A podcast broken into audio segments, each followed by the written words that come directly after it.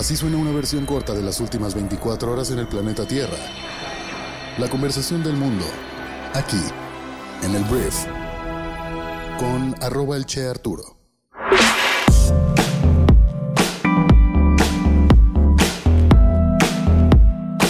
Muy buenos días, bienvenidas, bienvenidos a esto que es el brief para este miércoles 11 de enero.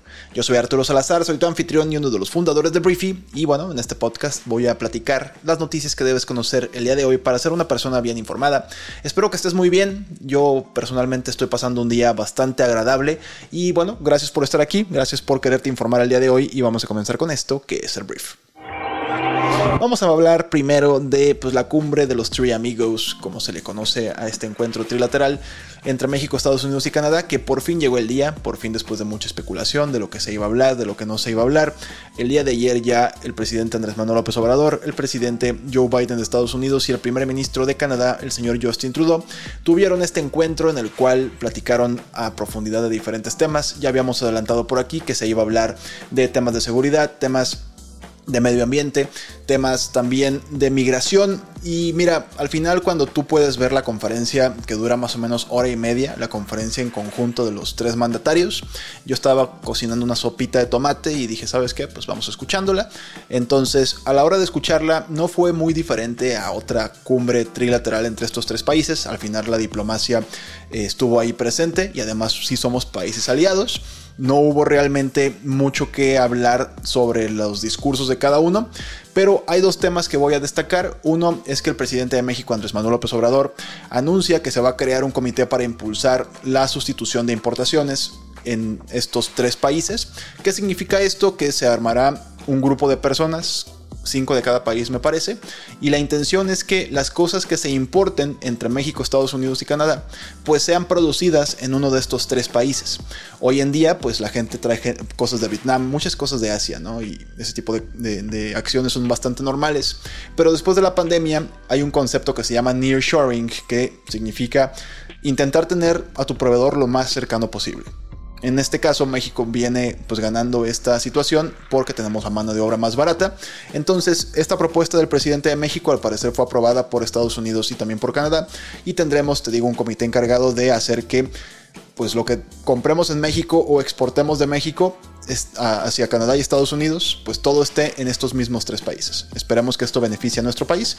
Y el otro tema que también es relevante, que, quiero destacar, es el tema de la migración, porque ayer Joe Biden, presidente de Estados Unidos, le agradeció al presidente de México el hecho de que vayamos a recibir a 30 mil eh, personas indocumentadas, migrantes que están en una condición de no legales en Estados Unidos y que pues tendrán que venir a México para poder volver a solicitar asilo o volver a solicitar de manera legal el acceso a Estados Unidos. Le agradeció a Andrés Manuel López Obrador el hecho de que lo recibamos, lo cual sí hubo una reportera mexicana que le preguntó a AMLO, oiga señor, pues cómo le vamos a hacer en México para precisamente recibir a 30 mil personas y tratarlas relativamente bien, o sea, están a nuestra, es nuestra responsabilidad pues cuando pues hay muchos problemas en nuestro país que no podemos cubrir de la misma manera.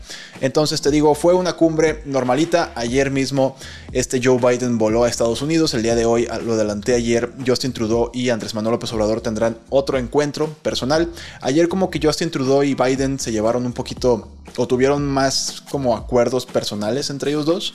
Biden le prometió una visita a Canadá en marzo y bueno, este tema. Pero mira, para no hacer ya más largo este cuento. Básicamente fue una cumbre normal y estos dos puntos te los quería destacar para que los tuvieras ahí en el radar.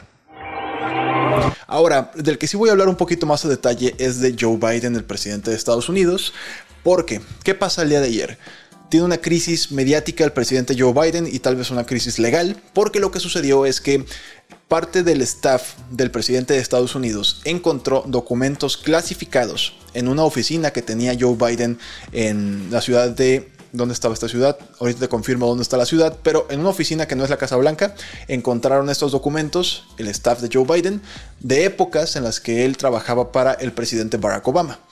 Entonces, ¿por qué esto es polémico? Porque a el expresidente más naranja del mundo, el señor Donald Trump, o Donaldo como le decimos aquí en el brief, se le ha acusado y se le ha perseguido últimamente por precisamente tener documentos clasificados en su poder cuando ya no es presidente.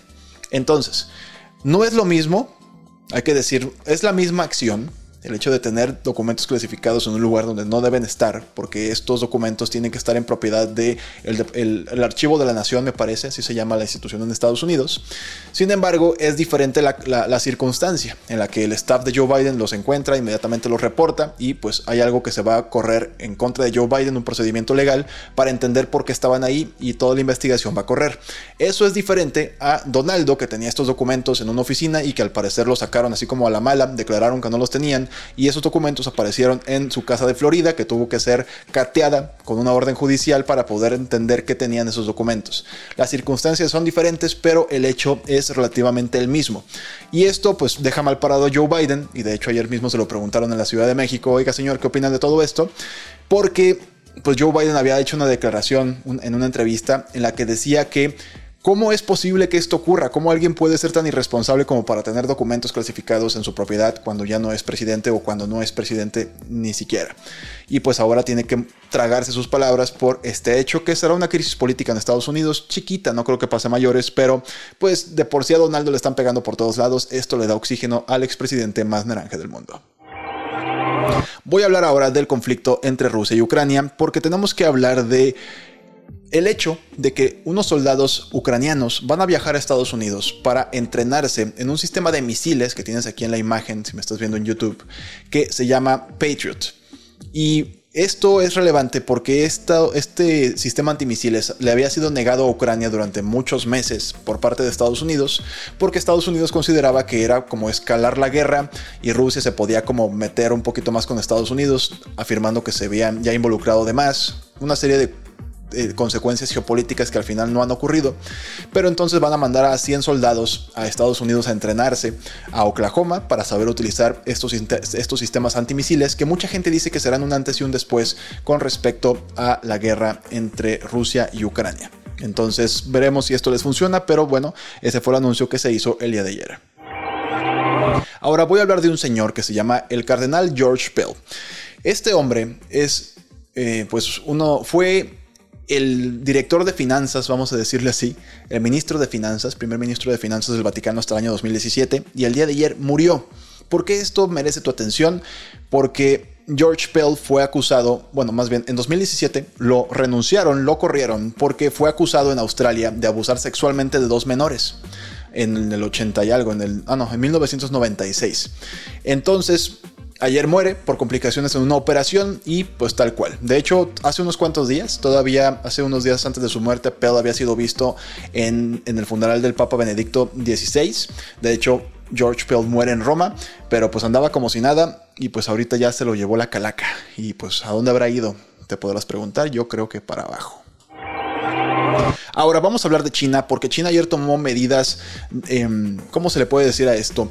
Medidas en consecuencia, em, como en venganza, China dejó de emitir visas a corto plazo para visitantes de Japón y Corea del Sur en represalias, es la palabra que estoy buscando. A veces, neta, como estás grabando esto en vivo, se te van las palabras de la cabeza.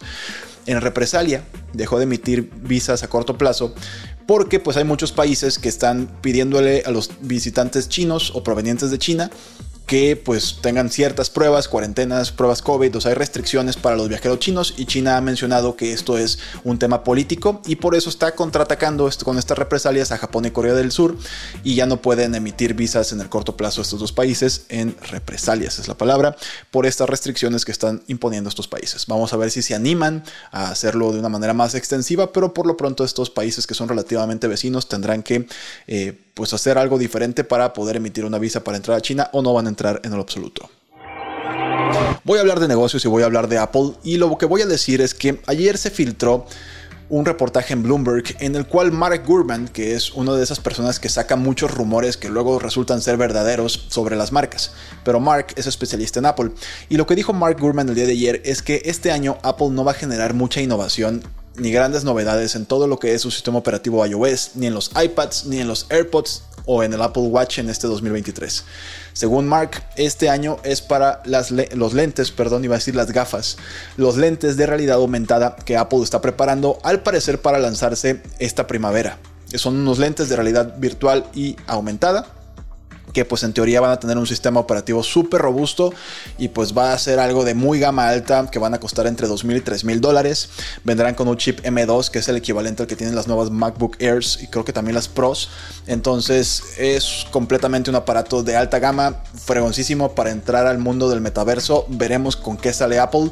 Entonces no esperes mucha innovación que de por sí no había mucha innovación ya en Apple de este año, pero pues podrían reescribir toda esta historia con estos lentes de realidad aumentada y realidad virtual. Ahora voy a hablar muy rápidamente de Apple, bueno, de Meta. Voy a hablar de Meta. Meta es la empresa matriz de Facebook y de Instagram que ayer anunció que van a prohibir a sus anunciantes, a las personas que pagan por publicitarse en estas plataformas, dirigir publicidad basada en el género a los adolescentes, sumando pues con esto una nueva restricción a los datos que estas empresas pueden utilizar. En su blog corporativo la empresa destacó que sigue haciendo cambios a la experiencia publicitaria de los adolescentes que usan las aplicaciones para que los anuncios que se ve el o que ve el público más joven, perdón, em, pues sea realmente apropiado para su edad y aseguró que está respondiendo a las investigaciones y regulaciones sobre el asunto. Entonces, Apple desde hace algún tiempo digo Apple, no sé por qué sigo diciendo Apple, Meta, pues ha tenido varias broncas en temas de publicidad y bueno, Apple sí le puso un candado muy fuerte a la hora de que ya puedes elegir si quieres que te rastree o no una aplicación determinada, entre ellas Facebook.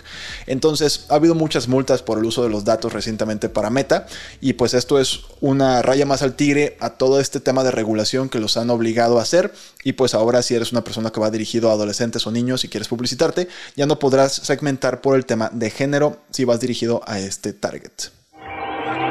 Ahora voy a hablar de un futbolista mexicano que pues se llama, em, ¿cómo se llama este güey? Julio César El Cata Domínguez. Perdón, Julio César El Cata Domínguez, si me estás escuchando, pero te pasaste de lanza. Mira, este futbolista organizó una fiesta temática para su hijo de El Chapo Guzmán. Y fue obviamente criticadísimo porque es una persona que es una persona pública. Este, el ejemplo que le estás dando a la afición, él es un jugador del Cruz Azul y no se habían pronunciado al respecto hasta el día de ayer, en la que pues el jugador salió en redes sociales a decir que pues causó indignación con justa razón a la sociedad y que pues se iba a convertir en un modelo de la Liga MX y del club y del deporte y todo esto, ¿no? Todavía dijo que esto no tenía nada que ver con su carrera como futbolista, que era un evento privado que se salió de control, pero la verdad es que se pasó de lanza.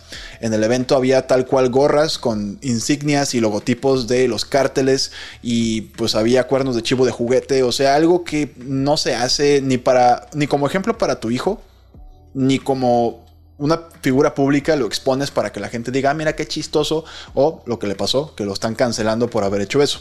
La verdad, muy tibia la respuesta del Cruz Azul y también de la Liga MX al respecto.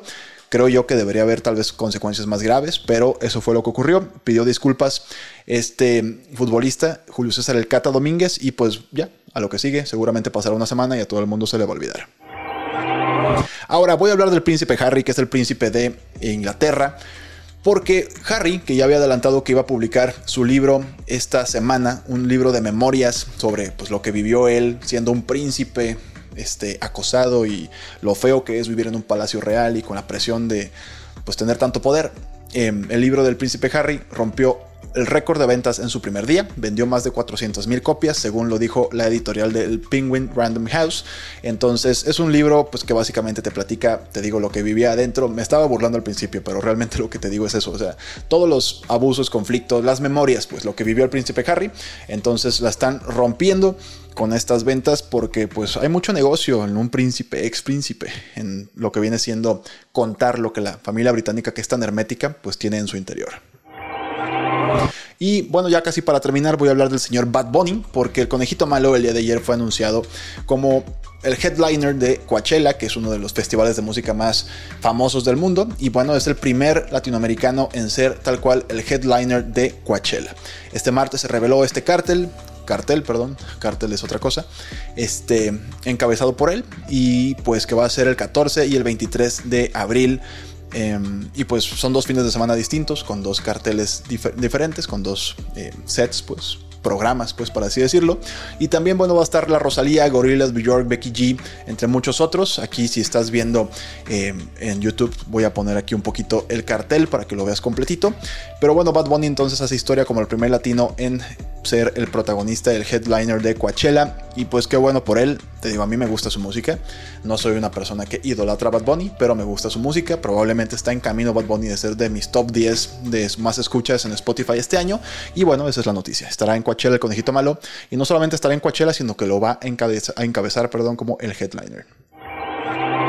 Antes de irme, quiero hacerte mi recomendación del día en Briefy, que es nuestra plataforma educativa para líderes de negocios, que te permite desarrollar tus habilidades de gestión de empresas rápidamente. Hoy te recomiendo que vayas a leer o escuchar el resumen de un libro que es un clásico ya de la productividad y de pues las buenas prácticas empresariales que es El Club de las 5 de la mañana, escrito por Robin Sharma. Entonces, este libro lo puedes leer o escuchar en 13 minutos. Los puntos más importantes y aplicables en tu vida los sacamos y te los hacemos una lección para que los puedas leer o también un podcast para que los puedas escuchar. Todo esto está disponible en nuestra aplicación móvil que puedes descargar totalmente gratis el día de hoy y pues también puedes probarla de hecho gratis durante 14 días para que te empapes de conocimiento diario invirtiendo entre 2 y 15 minutos al día. Entonces te quiero agradecer mucho por haber estado aquí el día de hoy. Esto fue la conversación del mundo para este miércoles y nos escuchamos el día de mañana en la siguiente edición de esto que es el brief.